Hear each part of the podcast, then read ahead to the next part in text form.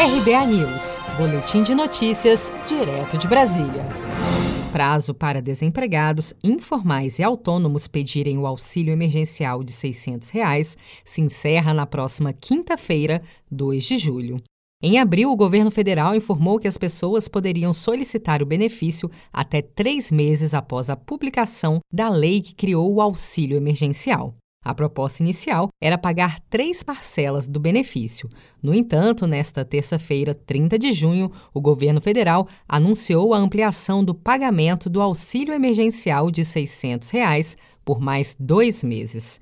Em entrevista à TV Globo, o defensor público Gabriel Faria Oliveira declarou que os defensores terão acesso à plataforma do Ministério da Cidadania para acelerar a solução dos pedidos do auxílio emergencial. É como se fosse um acordo extrajudicial. Você evita entrar na justiça, evita audiência, evita, enfim, é, toda a sobrecarga que um processo judicial tem, além do custo. Né? Então a ideia é tornar mais eficiente esse processo, é, tornar mais eficiente, inclusive para atender mais pessoas. Quem se cadastrar agora continua tendo direito a todas as parcelas do auxílio emergencial que deverão ser pagas de forma escalonada. O presidente da Caixa Econômica Federal, Pedro Guimarães, disse que pessoas que ficaram desempregadas durante as últimas semanas também podem se cadastrar.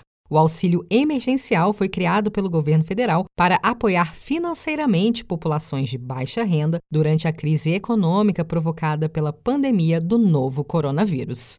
Você está preparado para imprevistos? Em momentos de incerteza como o que estamos passando, contar com uma reserva financeira faz toda a diferença. Se puder, comece aos pouquinhos a fazer uma poupança. Você ganha tranquilidade, segurança e cuida do seu futuro. Procure a agência do Sicredi mais próxima de você e saiba mais. Sicredi, gente que coopera cresce.